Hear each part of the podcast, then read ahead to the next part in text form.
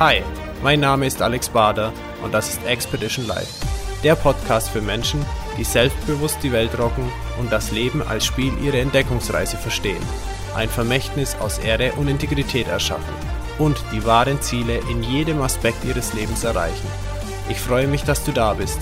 And once again, it's time to be inspired and discover your way of life. Herzlich willkommen in der Expedition Live Podcast Show und heute mit dem zweiten Teil von Stephen Wilkinson, insbesondere mit dem Themen seiner Erfahrungen, seinem Leben und praxisnahen Themen. Ich wünsche euch viel Spaß damit und jetzt geht's weiter mit der Fortsetzung.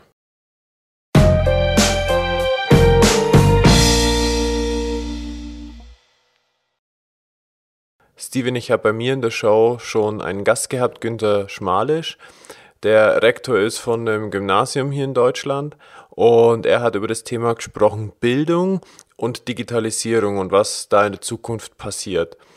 Wie geht ihr denn mit dem Thema Digitalisierung und Bildung persönlich um? Ja, gerne. Ähm, also meine Frau und ich haben uns natürlich mit vier Kindern sehr viel Gedanken gemacht über ähm, Bildung, den richtigen Bildungsweg. Was braucht's heute, um die Kinder für die Aufgaben, die sie in einer sehr unsicheren Welt konfrontieren werden, in den kommenden 20, 30, 40, 50 Jahren. Ähm, das war für uns eine, eine, interessante Reise, weil wir vorher nicht so viel Gedanken uns gemacht haben zum Thema Bildung. Wir sind auch ähm, über verschiedene Kanäle dann bei Schule in Aufbruch gelandet ähm, und eine inzwischen tiefe Freundschaft mit Margit Rassfeld, wahrscheinlich einer der, der spannendsten Bildungsrevolutionäre in Europa im Moment.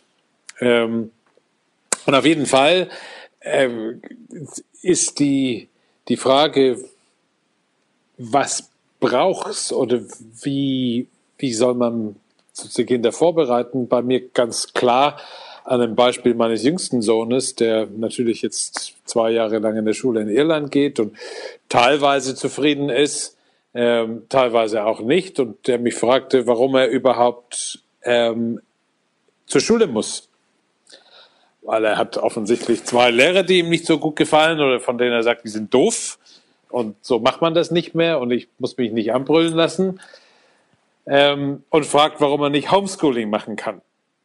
Und da äh, sagte ich, was, was meinst du damit? Er sagte, ja, es gibt doch die besten, ich kann doch die besten Lehrer der Welt über YouTube oder übers Internet anzapfen. Warum muss ich mich mit einem schlechten Lehrer zufrieden geben, wenn ich die besten Lehre übers Internet bekommen kann. Warum kann ich nicht zu Hause sitzen und meine Hausaufgaben und meine Exercises und meine Klassen ähm, in YouTube abhalten? Dann habe ich die besten. Dann muss ich nicht mich auf irgendwelche zufälligen Lehre, die vielleicht gut sind und vielleicht schlecht, aber es muss ich gar nicht. Ich kann mir doch die besten aussuchen. Und ich hatte als er mir das vor drei Wochen sagte, keine Antwort drauf, die in irgendeiner Form ähm, zufriedenstellend gewesen wäre. Und ich habe auch heute keinen. Ich weiß, ich habe keinen Grund, warum er das machen soll. Ähm, er ist alles, was ich entgegnen konnte, und ich habe es versucht, ja, die Kameradschaft und die, die Interaktion. Und er sagt, das habe ich in meinem Sportverein, spielt Fußball, ist ein begnadeter Torwart. So, da habe ich genug.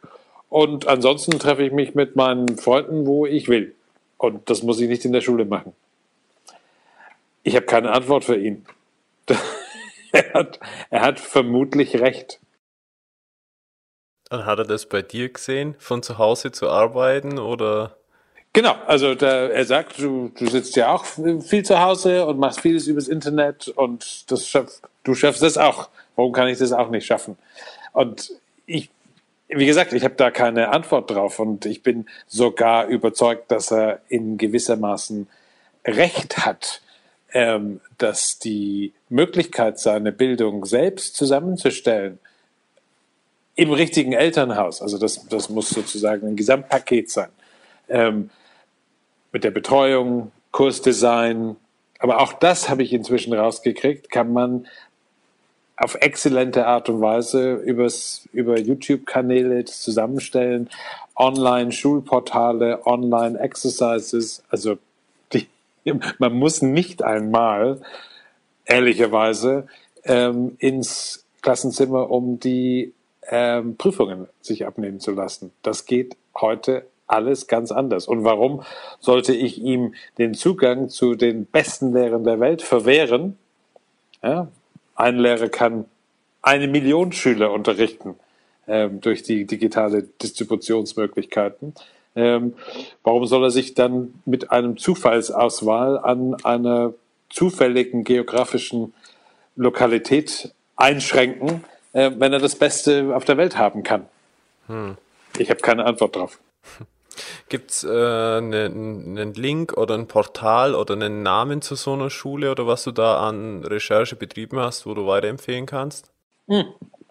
Nein, Schule eben nicht. Das sind individuelle Lernportale. Das sind ähm, für, für jeden Fach gibt es unterschiedliche Möglichkeiten, je nachdem, was für eine, für eine Ausbildungsrichtung ich haben will. Und mir wurde dabei klar, ich meine, ich habe mir zwei Mathe ähm, Programme angeguckt, die fand ich faszinierend und hat mein Wissen in einem Bereich, das ich vielleicht 40 Jahre nicht mehr angewendet habe, wieder aufgefrischt. Und da wurde mir klar, dieses Weiterlernen und das dauerhafte Lernen in Verbindung mit der zwingenden Notwendigkeit zur, zur Spezialisierung ist, ähm, das erfordert ein komplettes Umdenken bei der, bei dem Begriff Bildung.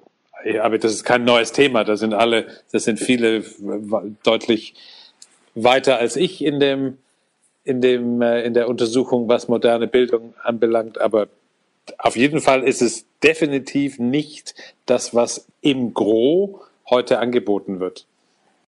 Okay wir sind jetzt schon eingestiegen so ähm, in das Persönliche, mit Familie haben wir jetzt ein bisschen angesprochen. Lass uns mal jetzt halt noch die praktische Seite und den Alltag von dir beleuchten und uns anschauen. Aber starten wir doch mal, hat es in deiner Unternehmerkarriere und Laufbahn denn Herausforderungen gegeben oder Sachen, wo du sagst, wow, da war es ganz schön heikel? Ja, ähm, hat es. Und zwar, ich würde sagen, wenn ich jetzt zurückblicke auf die Zeit, in der ich verantwortlich bin für mein eigenes Unternehmen. Also gegründet habe ich die Firma 1998, das heißt vor 18 Jahren, im Spätsommer. Ähm, und da habe ich im ersten Drittel, so zwischen 98 und also 98 bis 2006 lief super. 2007 bis 2012 war beschissen und 2000, ab 2013 ging es wieder bergauf. Ähm, und in dieser Phase 2000, ähm, in der ersten und zweiten Phasen, wenn ich das so in solche Drittel aufteilen kann, ähm, gab es, also es war am Anfang extremst erfolgreich, vermutlich zu erfolgreich. Ähm, in der zweiten Phase war es alles andere als das. Ähm, und die, die Spannung zwischen diesen zwei Welten und diesen zwei, ja, zwei Erlebniswelten, die Fragen, die ich mir selber in der Verwandlung von, ich sage mal, Hero to Zero ähm, innerhalb von kürzester Zeit und die Sinnkrise, die daraus entstanden ist, das war, wenn ich das so im Rückspiegel blicke, die wertvollste Zeit. Also das eine ohne das andere wäre kaum ähm, ertrag, erträglich gewesen. Also wenn das weiterhin so erfolgreich gewesen wäre, hätte ich gar nichts gelernt. und da wäre einfach später eine noch größere Krise gekommen. Wenn die Krise am Anfang gekommen wäre, hätte ich gar keine, keine, keine Vergleichsmöglichkeit gehabt. Ähm, insofern, für mich persönlich war die Tatsache, dass die Finanzkrise, dass ich in die Finanzkrise sehenden Auges gesegelt bin. Und sehenden Auges war, war wirklich, ich habe gesehen, was kommen würde. Es gibt ein Interview von mir im Private Wealth von, äh, aus dem Juni oder Juli-Ausgabe 2007. Okay. Bin mit, bin mit dem Chefredakteur von, und Gründer von Private Wealth. Das ist eine tolle Zeitschrift, die kommt quartalsweise. Kann man das irgendwie verlinken für die Show Notes, dass man den aufrufen kann, den Artikel? Sicherlich. Auf der Webseite von Private Wealth ist die sicherlich zu finden. Und wenn nicht, dann stelle ich sie auf meine Good and Prosper Seite irgendwo unter Presse ein. Ich habe es nicht getan, aber ich, ich mache es dann. Okay. Ähm, und ich, ich war, also mein Wunsch war es immer, ich hatte gestern erzählt, dass, dass, dass für mich die Freiheit einen ganz hohen, eine ganz hohe Wertstellung hat.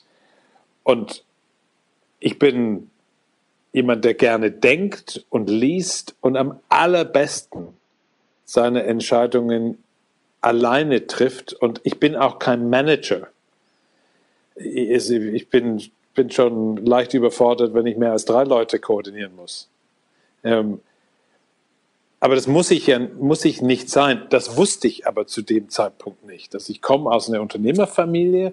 Ich hatte ein Bild von einem, was ein Unternehmer machen muss. Er muss also mein Vater ist immer sehr diszipliniert, frühmorgens aus dem Haus, spät abends zurück, immer gut angezogen, immer leicht gestresst, sogar im Urlaub und war Vorstandsvorsitzende Managing Director unserer Familienfirma. Sie war auch börsennotiert und war sozusagen, es war alles sehr ernst und diszipliniert und Management. Also mhm. es ging um Management. Es gab keine Diskussion zwischen den Unterschied zwischen einem Unternehmer und einem Manager. Es gab es nicht. Die, die Differenzierung gab es nicht. Und es war erst, ich glaube 2009, als ich schon über die Grenze meiner eigenen Fähigkeiten getrieben wurde, um Management, also Management in der Krise zu betreiben. Und die Krise war, weil sie, ich hatte vorher gesagt, sie war vorauszusehen. Ich habe sie vorausgesehen, aber ich konnte nichts mehr machen. Also es war, ich fühlte mich wie, wie Odysseus, äh, Ulysses an einem, am Mast gebunden. Ich konnte, ich konnte sehen, aber ich konnte nicht handeln. Mhm. Ähm, und wir sind immer näher. Ich hatte da Partner in meinem Unternehmen ähm, und habe sie nicht stark genug kontrolliert, habe sie machen lassen, habe vertraut, habe wahrscheinlich alle Fehler gemacht, die man so machen kann, wenn man zu viel Vertrauen verschenkt und nicht kontrolliert und nicht eingreift und ein bisschen, äh, wie soll man die, wollen man so sagen, konfliktscheu im Alltag ist. Ähm, und die, das hat zu einem wahren Desaster geführt. Und alles, was ich vorher aufgebaut habe, wurde in der Krise mit niedergerissen und ich habe es kommen sehen. Aber ich konnte nicht mehr handeln. Ich konnte nichts dagegen unternehmen. Und das war furchtbar für mich. Ähm, die Partnerschaften gingen dann natürlich alle auseinander. Die Partner gingen schneller weg, als man ähm, pfeifen konnte. Ähm, und ich stand da ganz alleine mit mit einer kleineren Mannschaft und musste diese, diesen unglaublichen Nonsens, was da aufgebaut wurde, was jenseits meiner, meiner eigenen Prinzipien, wenn ich sie so im Nachhinein angeguckt habe, ich gesagt, wie konnte ich das überhaupt zulassen?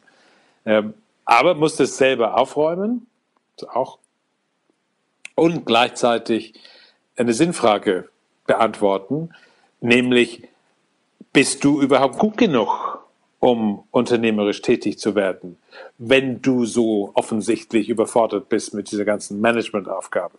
und es dir so wenig Spaß macht. Und dann hatte ich eine Begegnung in New York mit einem ganz tollen Unternehmer, äh, der ist inzwischen Mitte 70, ähm, ein echter Haut drauf, ein toller und inzwischen erfolgreicher Unternehmer. Er hatte sich als jüngere, also mit 40, Anfang 50 hat er sich in den Kopf gesetzt, er wollte ein Unternehmen aufbauen mit 100 Millionen Euro, äh, Dollar Umsatz. Hat er auch geschafft und ungefähr zwei Monate nachdem er die 100 Millionen Grenze erreicht hat, hat die Firma, hat er die Firma gegen die Wand gefahren, weil sein Managementstil schlicht und ergreifend nicht ausreichend war, um eine Firma dieser Größenordnung zu handeln. Er dachte, Größe wird schon von alleine die, ähm, die Probleme lösen. Hat er nicht, hat alles verloren, ist pleite gegangen mhm. ähm, und hat dann 15 Jahre gebraucht, es wieder aufzubauen. Aber er hat gesagt, und das war für mich der erlösende Satz schlechthin. Er sagte zu mir, Steven, die große Befreiung kam für mich, als ich lernte, dass es einen riesen Unterschied gibt zwischen einem Unternehmer und einem Manager. Und die sich teilweise in ganz wichtigen Bereichen ähm, als Gegensätze, sich als Gegensätze darstellen. Und um erfolgreich Unternehmer zu sein, Dinge anzustoßen, Konzepte zu sehen, Märkte zu erfassen, visuell, bevor irgendjemand sie sehen kann, ein, ein, eine Wertschöpfung zu visualisieren, und eine Richtung vorzugeben, ist was ganz anderes, als es dann tatsächlich im Kleinen täglich umzusetzen und zu kontrollieren und zu machen. Du musst es nicht machen. Und dann habe ich mich gefragt, was muss man denn machen? Was ist sozusagen die Minimumanforderung? Und er hat gesagt, du musst eine Vision haben können, die in der Realität gegründet ist. Du musst es sehen, bevor irgendjemand anders sehen kann. Also diese Visualisierungskraft der Zukunft. Und du musst die Fähigkeit haben, herausragende Leute zu identifizieren, die diese Vision praktisch dann umsetzen können und auf die du vertrauen kannst. Und mehr musst du nicht machen. Und er sagt, viele Unternehmer sind extrem gut im ersten und katastrophal im zweiten. Und ich musste, ich habe sozusagen meinen Werdegang angeguckt und habe gesagt, genau, das habe ich, das zweite habe ich ganz schlecht gemacht. Und wusste, das musst du jetzt lernen. Du musst lernen, wie, wie du gute von, wie du gute von schlechten Leuten überhaupt auseinanderhalten kannst. Du musst wissen, was du selber brauchst, um deine Vision zu entwickeln. Du musst lernen zu fragen. Du musst lernen, Hilfe anzunehmen. Du musst lernen, offen zu sein. Und du musst dich sehr stark damit auseinandersetzen, was du nicht kannst, was du nicht bist, was, was, was deine Fähigkeiten sind und was sie definitiv nicht sind. Weil in der Regel ist der Unternehmer dann selber der größte Engpass und die größte Hinderung für den wirklichen Erfolg seiner, seiner, des systematischen Aufbaus seiner Vision und seiner Firma. Es gibt Talente, die sind, die können das alles und good luck to them. Ähm, aber ich, ich kann es nicht, aber für mich war es das eine Befreiung, weil ich danach wusste, was ich zu tun habe, um und auf welches Feld ich mich, mich zurückziehen muss, um für mich persönlich diesen Grad der Freiheit und den maximale Hebel für das, was ich kann, ähm, einzusetzen. Okay. Und äh, du hast schon das jetzt wieder geschafft, wieder aufzubauen. Und was machst du jetzt heute? Also, meine, meine große Leidenschaft oder den Kern von dem, was ich tue, ist, meine Bilanz zu entwickeln. Also ich habe ein bisschen flapsig vorher gesagt, ich bin Kapitalist, aber das bin ich wirklich. Ich bin ein Investor äh, und ein Unterstützer und Förderer von unternehmerischen Aktivitäten. Ähm, ich bringe ein langfristiges Denken, eine große Visionsfähigkeit und ein vernetztes Denken mit allem, was dazugehört. Also immaterielle Vernetzung und auch materielle Vernetzung. Vernetzung mit Personen, mit, mit, mit Menschen, die als Kooperationspartner, als Lieferanten, als Netzwerkpartner zur Verfügung stehen und suche Unternehmen in der Regel, die schon existieren und Unternehmer, die, die umsetzen können und wollen und bringe mich sozusagen, stelle mich hinter denen und fördere sie, um meine Bilanz weiterzuentwickeln.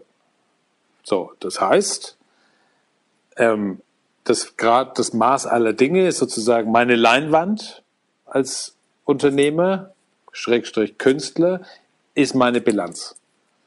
Also, und das ist, und so sehe ich das als, als Investor, dass ich, ich kann in meine Bilanz reinpflegen, was ich will. Es muss, am Ende muss es ein zusammenhängendes Kunstwerk darstellen, was möglicherweise nie zu Ende geschaffen wird. Aber wenn ich drauf gucke, sehe ich, ich sehe sozusagen mit jeder Bilanzposition, jedes Investment, jede Beteiligung ergibt ein Bild für mich. Es, es, es hat einen, einen Sinn, ein, eine, eine Funktion in meinem, ich nenne das jetzt wirklich so, mein Kunstwerk. Ähm, und am Ende meines schaffenden Lebens kann ich dieses Kunstwerk weitergeben und entweder wird es zerlegt in seine einzelnen Farben und Teile ähm, oder es wird von irgendjemand weitergeführt. Hm. Und, und dieses und, Kunstwerk, äh, dafür gibt es ein Management und äh, wo sitzen die? Wie heißt es? Oder, oder nein, nein, nicht? nein, es gibt, es gibt gar kein Management. Es gibt mich. Okay. Ich, also ein, noch ein guter Freund aus den USA, Paul Burlingham, der jahrelang Chefredakteur vom Inc. Magazine war.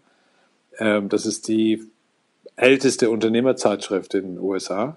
Tolle Zeitschrift. Ähm, da war er jahrelang Redakteur und hat als junger Journalist dort angefangen.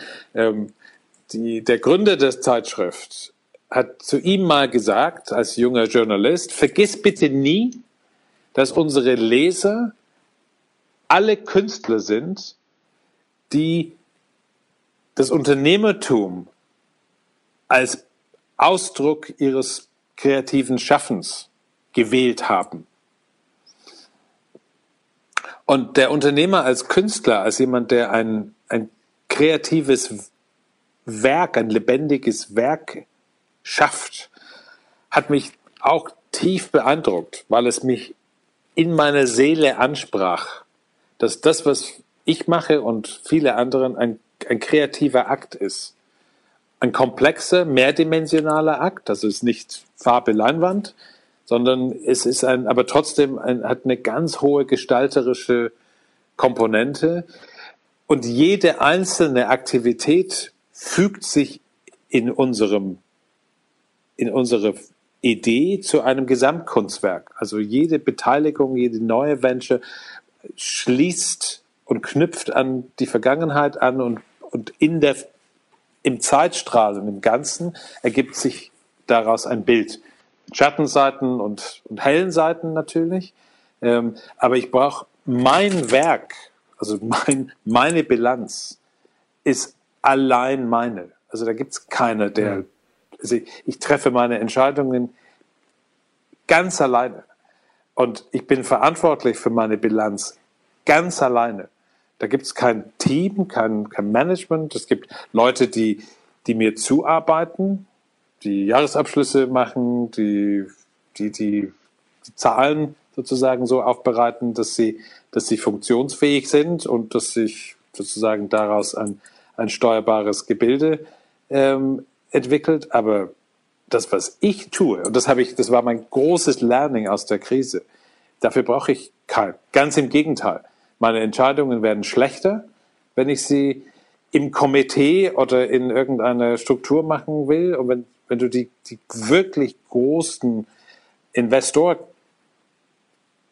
Investoren der Welt anguckst, die arbeiten alle alleine. Ähm, das heißt nicht, dass ich gar keinen Kontakt habe, ganz im Gegenteil. Also das, mein, mein Hauptinvestment-Vehikel im Moment ist die Silvester. Das ist eine börsennotierte Gesellschaft in Deutschland, die wir quasi aus dem Boden gestampft haben, um ein, eine Nische zu bearbeiten im äh, mittelständischen Unternehmensmarkt, nämlich Firmen, die aus der Insolvenz äh, notleidend geworden sind, ähm, aber die noch eine, eine deutliche Fortführungsprognose haben. Da habe ich einen Partner, der ist ein brillanter Kopf, kennt sich in diesem Markt sehr gut aus. Und meine kreative Arbeit, wenn, wenn du so willst, war, den Rahmen zu schaffen, die Idee aufzugreifen, sie finanzierbar zu machen, Kapital zu besorgen und einzulegen ähm, und ihm die Bühne zu bauen und eine Vision zu geben und eine Struktur zu schaffen, wie wir daraus eine herausragende Beteiligungsgesellschaft entwickeln können. Und das kann ich sozusagen. Da für die Entscheidung brauche ich kein Team, sondern da muss ich meinen Instinkt folgen und ein, ein Prozess haben, den ich habe, um aus so einer Idee eine funktionierende Firma zu entwickeln. Okay. Spannend. Wie, wie, Steven, wie sieht denn dann dein, dein Alltag aus? Also, wie läuft es bei dir ab? Ähm, also, mein Tag ist im Idealfall relativ geordnet, geplant. Also ich habe ein Ritual und Blöcke für gewisse Tätigkeiten. Also heute Morgen ist eher eine Ausnahme, dass ich mit dir telefoniere, weil in der Regel sind meine elektronischen Geräte, Internetzugang und dergleichen zwischen, also bis 12 Uhr ausgeschaltet. Weil die Morgenzeit die Zeit ist, in der ich schreibe. Ähm, und zwar zwischen 8 und 12. Ich stehe, wollte wissen, wie bei der Tag aussieht. Ich glaube, ich habe entdeckt, dass je kleinteilig disziplinierter der, Mor der Morgenritual ist, desto besser verläuft der Tag. Also ich stehe um spätestens 5.30 Uhr auf, brauche eine Viertelstunde, um mich zu waschen und für den Tag fertig zu machen. Habe eine Viertelstunde Meditation, so zwischen Viertel vor sechs und sechs. Eine Viertelstunde bis 20 Minuten Bibel lesen, ganz gezielt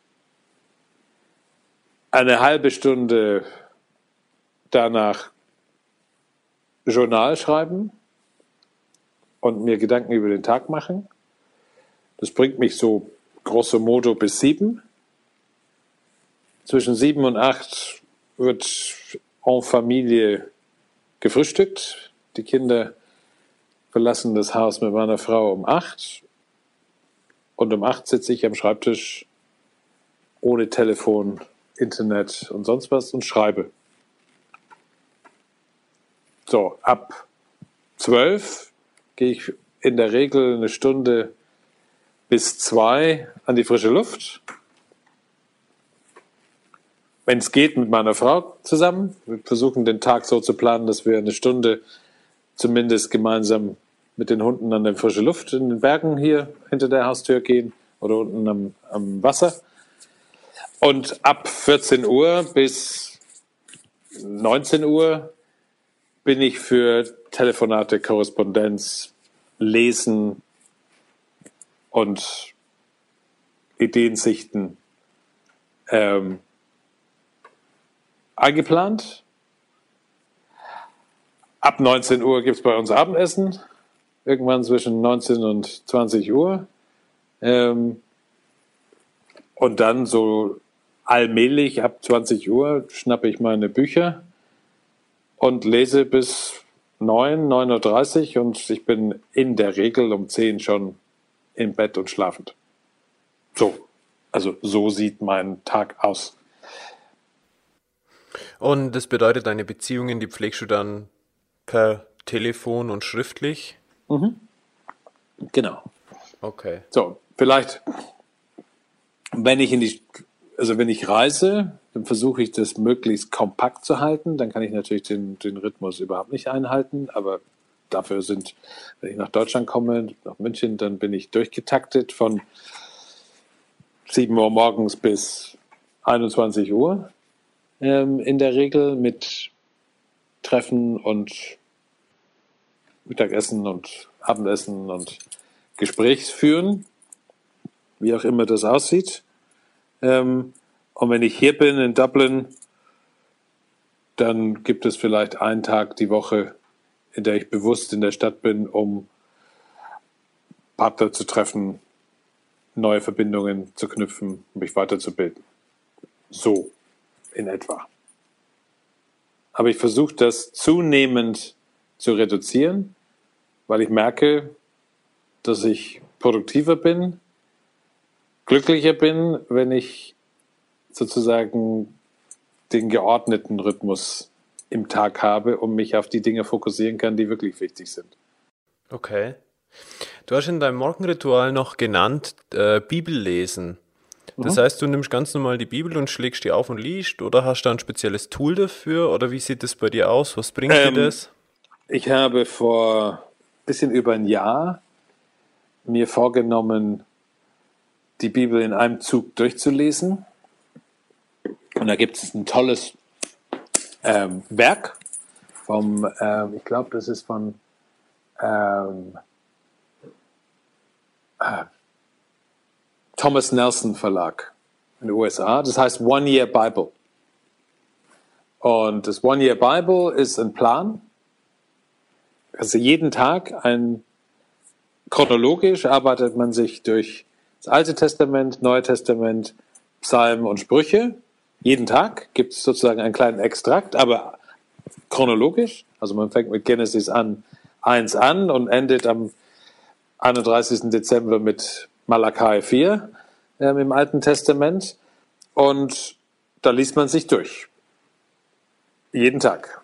Also ganz chronologisch durch die, durch die Bibel. Und das hat mir so gut gefallen, dass ich am 1. Januar, als ich dieses Jahr keine Bibellesung im Programm hatte, weil ich das Buch fertig hatte, hat mir, hat mir das so gefehlt, dass ich gesagt habe, das musste jetzt, musste jetzt wieder von vorne anfangen. Und habe aber eine andere ähm, Bible Study ähm, Buch genommen, und zwar das MacArthur Bible Study, mhm. auch, von Thomas, auch von Thomas Nelson, auch als Kindle-Buch ähm, verfügbar.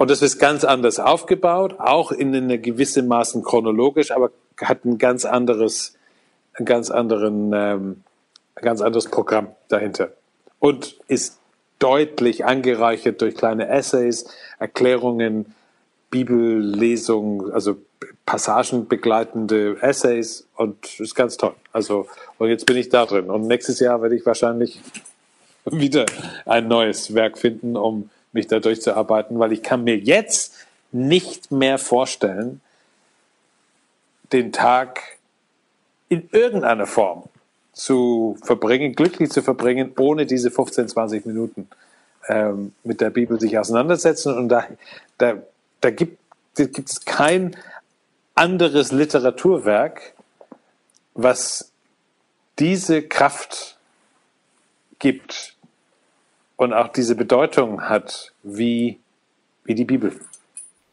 So einfach ist das.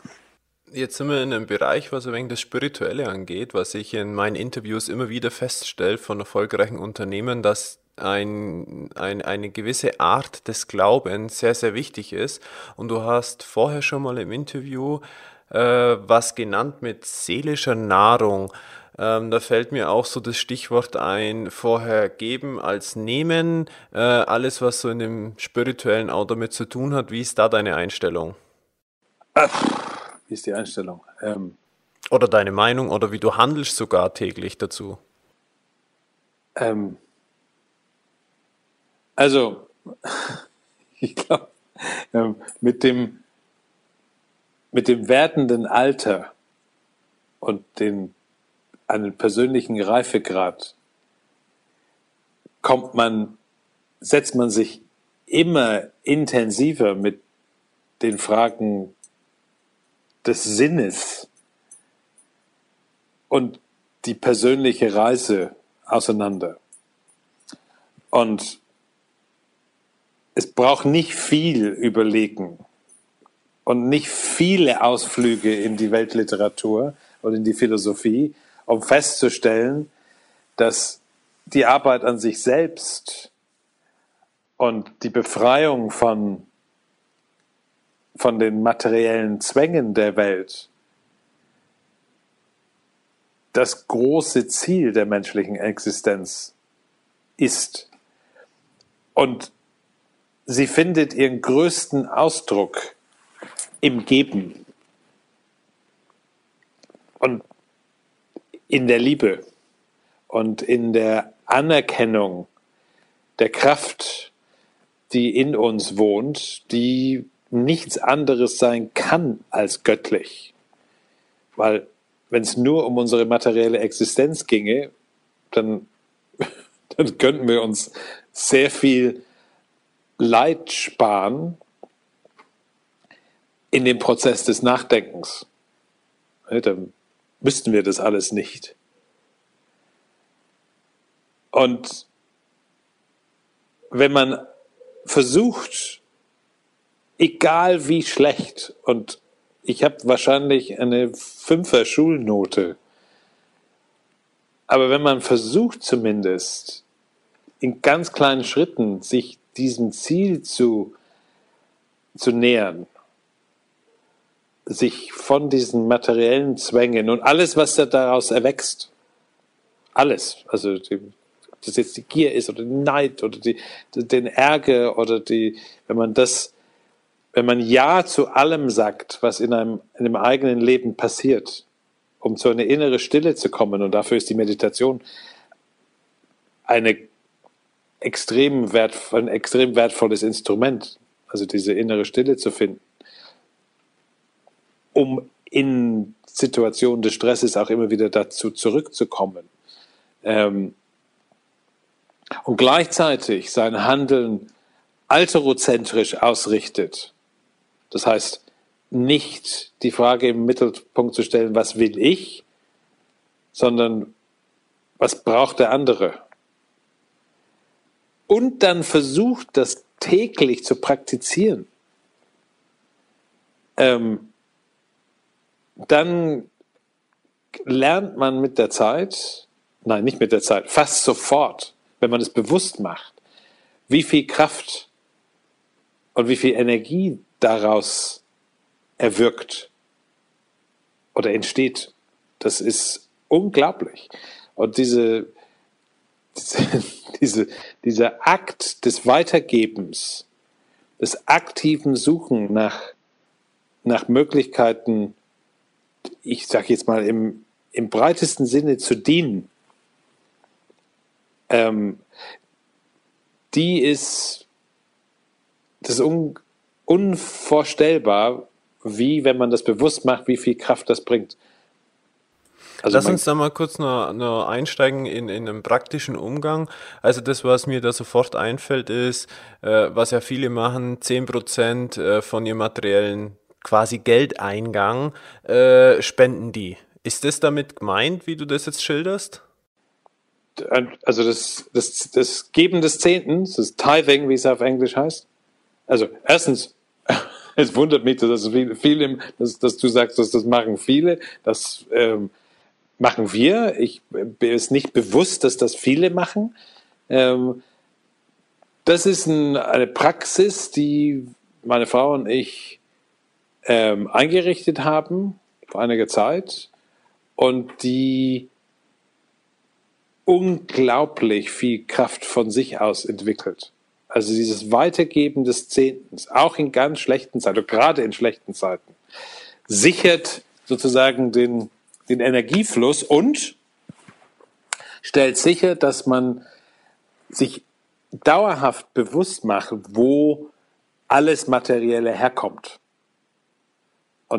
Diese, dieses sich zu verinnerlichen, erfordert oder es, es, und das auch dann zu tun, bewirkt eines, und das ist, dass man lernt,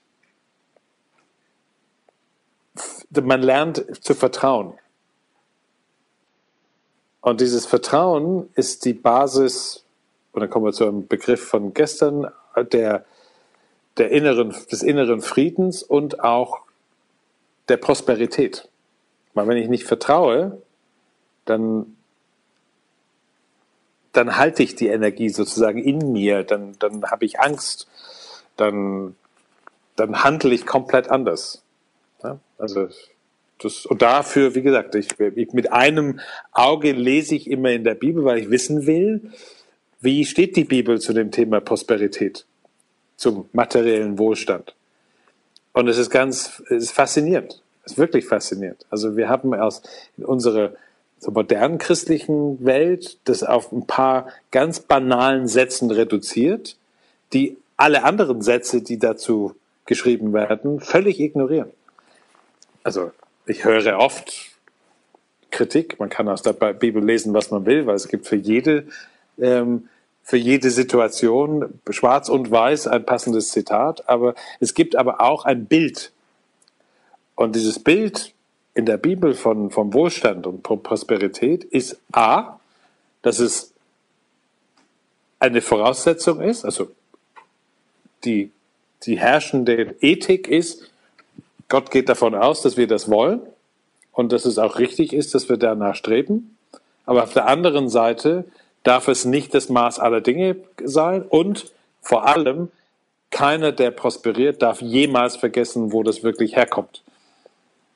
Und wenn du sozusagen das eben, wenn du dieses Akt oder diese, diese Zwiespalt oder Spannung immer verinnerlicht, dann ist die natürliche Konsequenz daraus das Tithing oder das Geben des Zehntens. Und wie kann ich mir das jetzt vorstellen? Wie, wie läuft das bei euch? Also wer ist der Empfänger dieses Zehntens? Ja, das ist eine ganz gute Frage. Das ist nicht Spenden. Spenden und karitatives Geben ist was komplett anderes. Um wirklich erfolgreich zu tithen, also des Zehntengebens, muss man an die Quelle seiner spirituellen oder seiner geistigen oder seiner Herzensnahrung zurückgeben. Und das erfordert, dass man fragt, ja, wo bekomme ich es denn her? Wo, wo ernähre ich mich im Geist oder spirituell oder wo, wie ernähre ich mein Herzen? Wir hatten gestern kurz darüber gesprochen. Ich weiß, wo ich, wie ich mich ähm, materiell ernähre. Also ich kann in meinen Kühlschrank reingehen und schauen, was habe ich jetzt gegessen oder was werde ich essen. Ich muss mit der gleichen Sorgfalt mir bewusst machen, wo ich mich spirituell ernähre. Und das können Freunde sein, das kann, das kann, kann eine Gemeinde sein, das kann eine Kirche sein, es kann, es kann ein Fremder sein, der einem Gutes tut. Und dann, also so mache ich zumindest, ich habe immer einen Umschlag dabei, in der ich sozusagen spontan typen kann. Mhm. Und als Anerkennung zu sagen, das ist nicht sozusagen als in irgendeiner Form von oben herab oder ähm, äh, sondern das, das ist als sofortige Anerkennung, dass ich gerade spirituelle Nahrung erfahren habe. Und das schärft den Blick und man geht mit der Zeit ganz anders durchs Leben, weil man sucht die Nahrung. Man merkt dann, wenn man es nicht bekommen hat, für zwei, drei Tage. Gibt es ein praktisches Beispiel aus deinem Leben? Ja, da ist eine, eine, eine Mitarbeiterin von Aer Lingus, die sitzt am Schalter immer früh morgens. Ich bin so meistens um 5.30 Uhr am Flughafen und sie ist immer gut gelaunt um 5.30 Uhr. Also ich weiß nicht, wie lange die arbeitet oder wie früh die aufsteht, aber sie ist immer gut gelaunt, immer.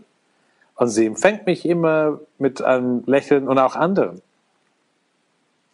Und was sie nicht weiß, vielleicht spürt sie es, ist, dass durch ihre Art, mich zu behandeln, egal wie schlecht gelaunt ich sein mag, am, um 5.30 Uhr am überfüllten Dubliner Flughafen.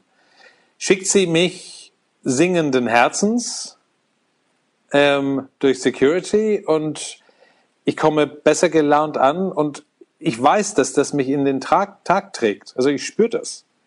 Ich bin da selber, fange ich mich dann, wenn ich schlecht gelaunt bin, und das passiert nicht oft, aber wenn ich schlecht gelaunt bin, dann fange ich mich, weil ich das sozusagen zurückgespiegelt bekomme, wie es auch anders geht. Und ich behandle die Menschen in meinem Umfeld dann ein Tick anders, vielleicht sogar deutlich anders, freundlicher, glücklicher, lächelnder, weil sie das so macht. Und da mir das bewusst wurde, nach dem dritten, vierten, fünften Mal, dass die eine Wirkung hat, die einfach aus ihr rauskommt, habe ich gemerkt, dass mich das ernährt. Und dann war es selbstverständlich, ihr auch einen Umschlag zu geben und zu sagen, das ist dafür, du sollst es wissen, was für eine Wirkung du hast. Und das ist immer berührend und richtig. Es ist immer richtig. Schön. Ich finde es auch ein schönes, äh, schönes Thema, so jetzt in, in Richtung Ende unseres Interviews, Steven. Ähm, vielleicht noch, bevor wir jetzt, wir haben noch zwei, drei Minuten, Steven. Ähm, gibt es Vorbilder oder Bücher, Empfehlungen, die dich begleitet haben, die du weitergeben kannst? Die, es gibt einen Spruch, der Lehrer kommt zur richtigen Zeit, ähm, wenn man für ihn offen ist. Und meine Lehre waren fast ausschließlich fremde Lehre, das heißt Autoren, Menschen, die ihre Lebenserfahrung zu Papier gebracht haben, so dass andere daraus Hilfe für die Entwicklung ihrer eigenen Erfolgssysteme nutzen können. Und ähm, es gibt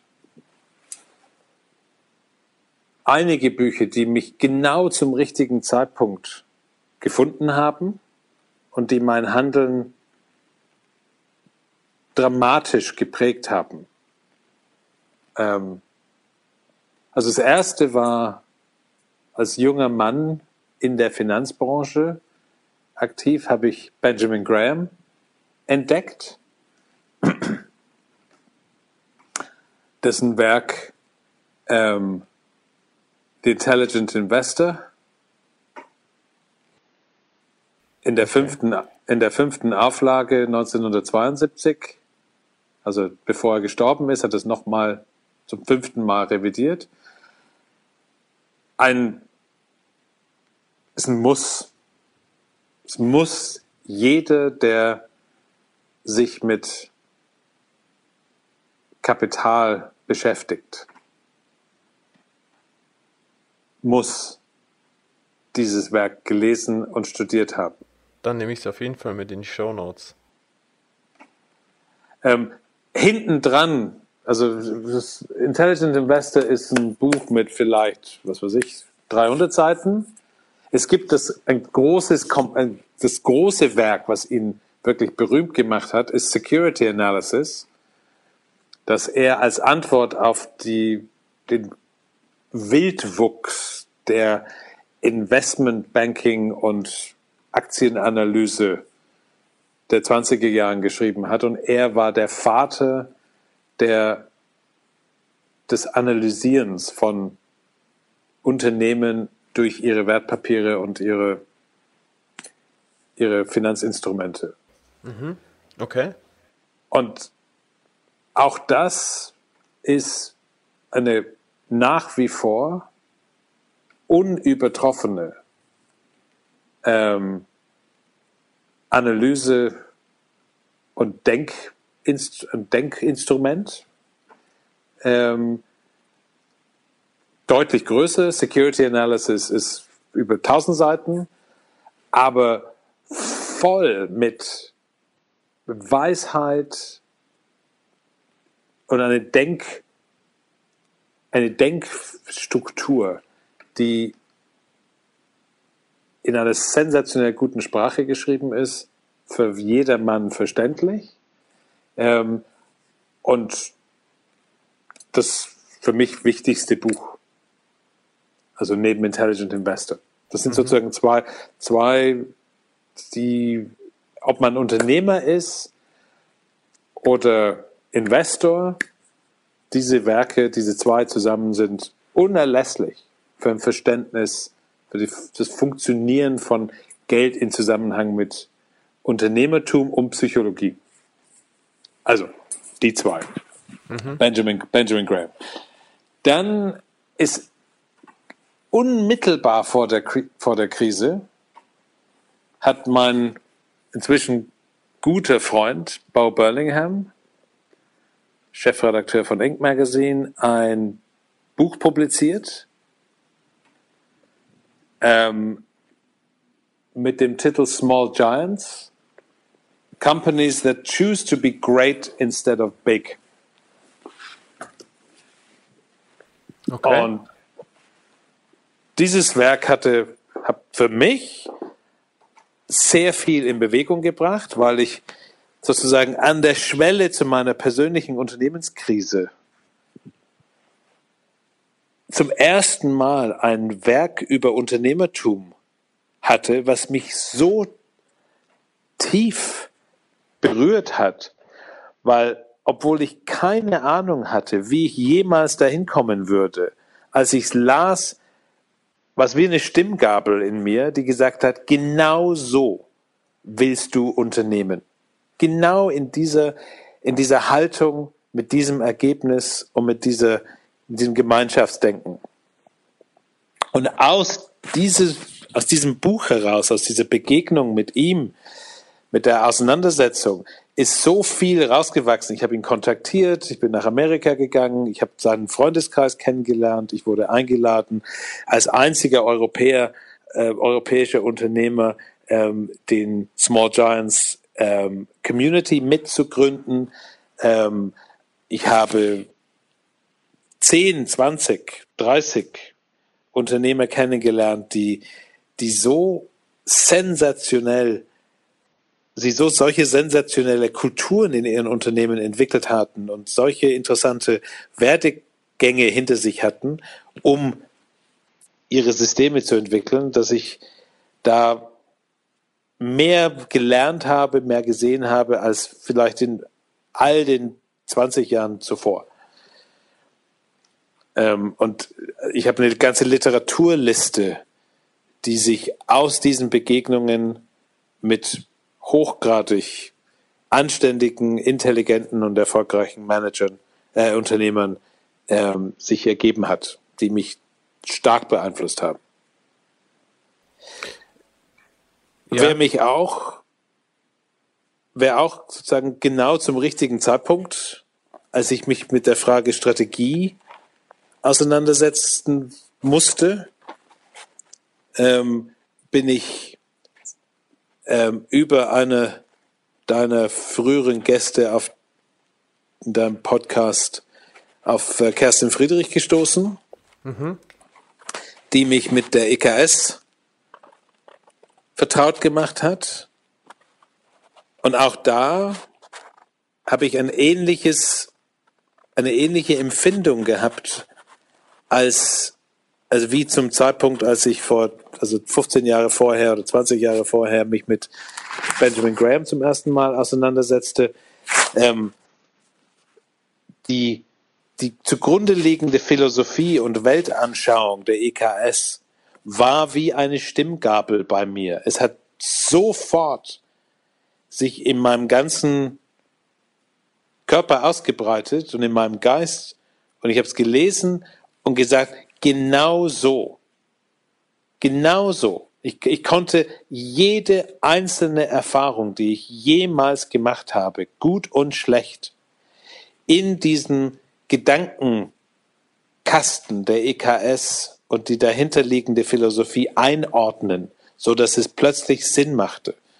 Das war ein großes, wenn du so willst, geistiges Aufräumen, das die EKS mir erlaubt hat. Und seitdem ist alles, was ich unternehmerisch mache, zutiefst geprägt von dem Gedankenstruktur, von der Gedankenstruktur von, von Mewis und seine Erfolgsbeispiele und vor allem von Kerstin, ähm, die, mit der ich Tage, Wochen lang über genau dieses Thema und die Auswirkungen ähm, sinniere, philosophiere und auch ganz praktisch weiterentwickle.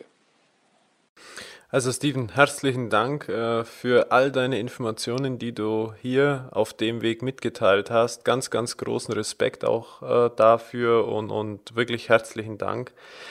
Wie können die Menschen dich erreichen? Wo bist du zu finden? Ähm, und auch, wo ist die Plattform Good and Prosper und die Solvesta zu erreichen? Also die Solvesta findet man unter www.solvesta.eu. Da kann man sozusagen sehen, live, was wir, was wir machen. Kann sich auch daran beteiligen, wenn man will. Ähm, es ist eine börsennotierte Gesellschaft, die, da kann man sich sozusagen auch mit den kleinsten Beträgen an dem, ähm, an unserem Pfad ähm, dran hängen, wenn man will ähm, ohne dass das jetzt eine Empfehlung in irgendeiner Form sein soll, aber das, kann man, das könnte man. Ähm, die, meine eigene Plattform ist gerade in, am, am Entstehen. Die wird in den nächsten Wochen online gehen. Sie heißt Good and Prosper, also G-O-O-D-A-N-D und dann P-O-R-S-P-E-R.com. Ähm, Good and Prosper wird meine ganz persönliche ähm, ja, Verbreitungsplattform für eine ganze Reihe von Themen, die wir heute besprochen haben, ähm, sein. Ich werde alles, was ich schreibe, wird dort reingehängt sein. Wir werden ähm, gewisse Unterstützungshilfen für Unternehmer und für äh, rund um das Thema Prosperität oder diese drei Felder Strategie, Selbstführung und Business Sense ähm, anbieten. So, und das wird über die nächsten Jahre mein, mein wesentliche Heimat sein. Wunderbar, super. Dann danke ich dir jetzt, Steven, für alles ähm, und ich freue mich, mit dir in Kontakt zu sein und auch zu bleiben und äh, dir weiterhin viel Erfolg und bis bald.